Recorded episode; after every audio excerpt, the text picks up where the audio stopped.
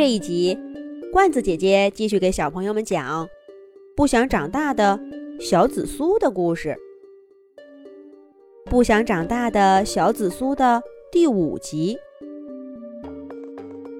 小小植物乐园遭到了僵尸的攻击，茄子大叔被打倒了，躲藏起来的小植物也让僵尸们给抓了起来。僵尸们在小植物的天堂狰狞的大笑。小紫苏看着哭泣的伙伴们，又是愤怒，又是害怕。他使出浑身的力气，甩出一片叶子，打向了僵尸。可是这片叶子轻飘飘的，一点力气都没有，连僵尸的头发丝儿都没伤到。反而在僵尸面前暴露了自己。僵尸们散发着电磁波，向小紫苏走来。就在这个危急的时刻，十几个植物战士从天而降，一堵南瓜墙竖在小紫苏的面前。往后靠，小家伙们，让我们来！一听到这个熟悉的声音，小紫苏眼泪都快流下来了。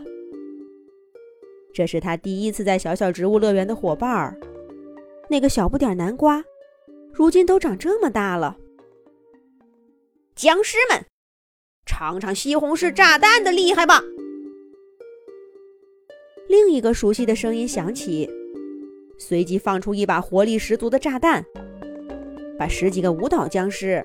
炸得东倒西歪。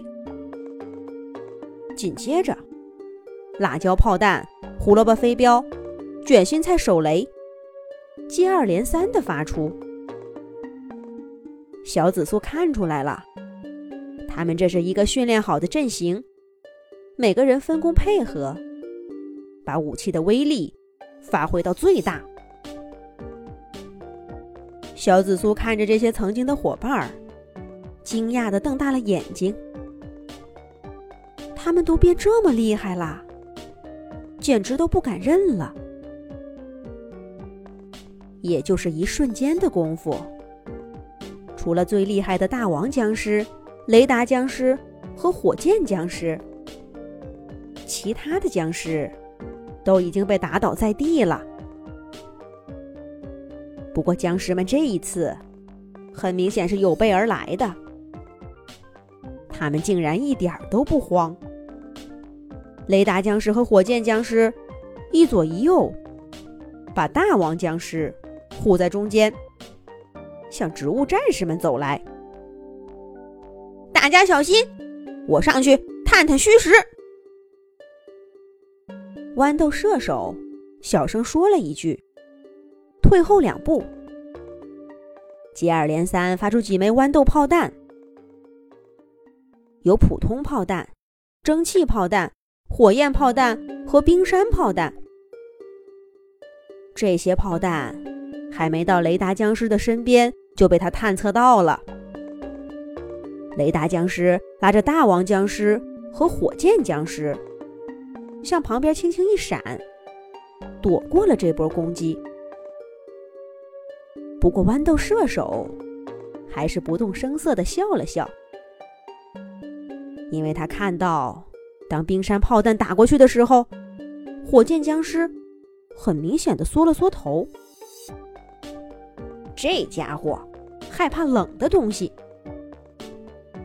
豌豆射手冲卷心菜和玉米使了个脸色，瞬间就制定好了对付火箭僵尸的方案。这个雷达僵尸嘛，的确是麻烦了些。不过，植物战士们还有重磅武器没拿出来呢。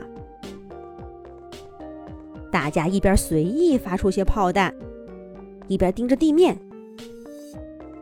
急脾气的豌豆射手甚至拿脚踩了踩，催促道：“小土豆，还要我们等你到什么时候？”哈哈，我准备好了。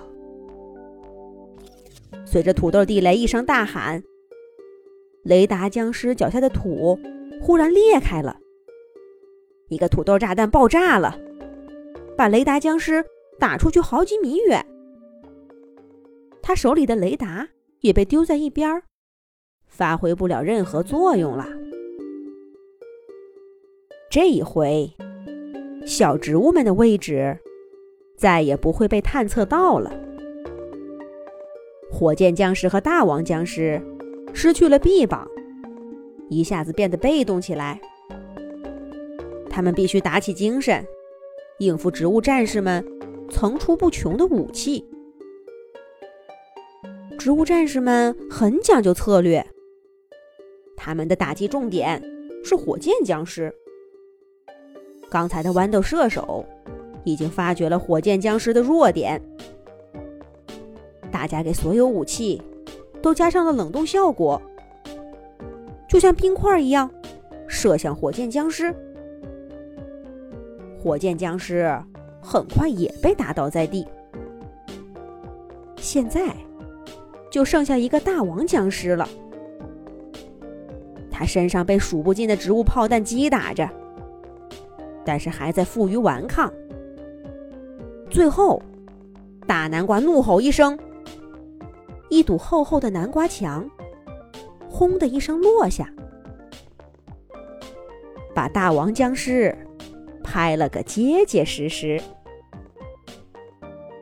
来攻击小植物乐园的僵尸们都被打败了。植物战士可真厉害！刚刚被僵尸抓住的小小植物们都跑了过来，热烈的感谢这些勇士。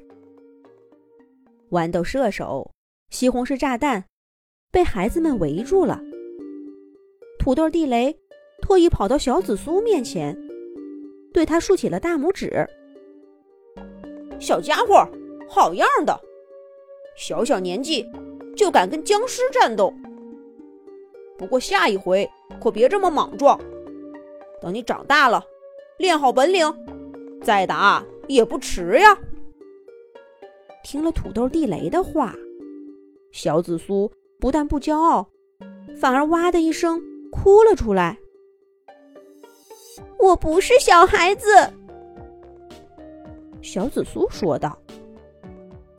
接下来，他又想说些什么呢？下一集讲。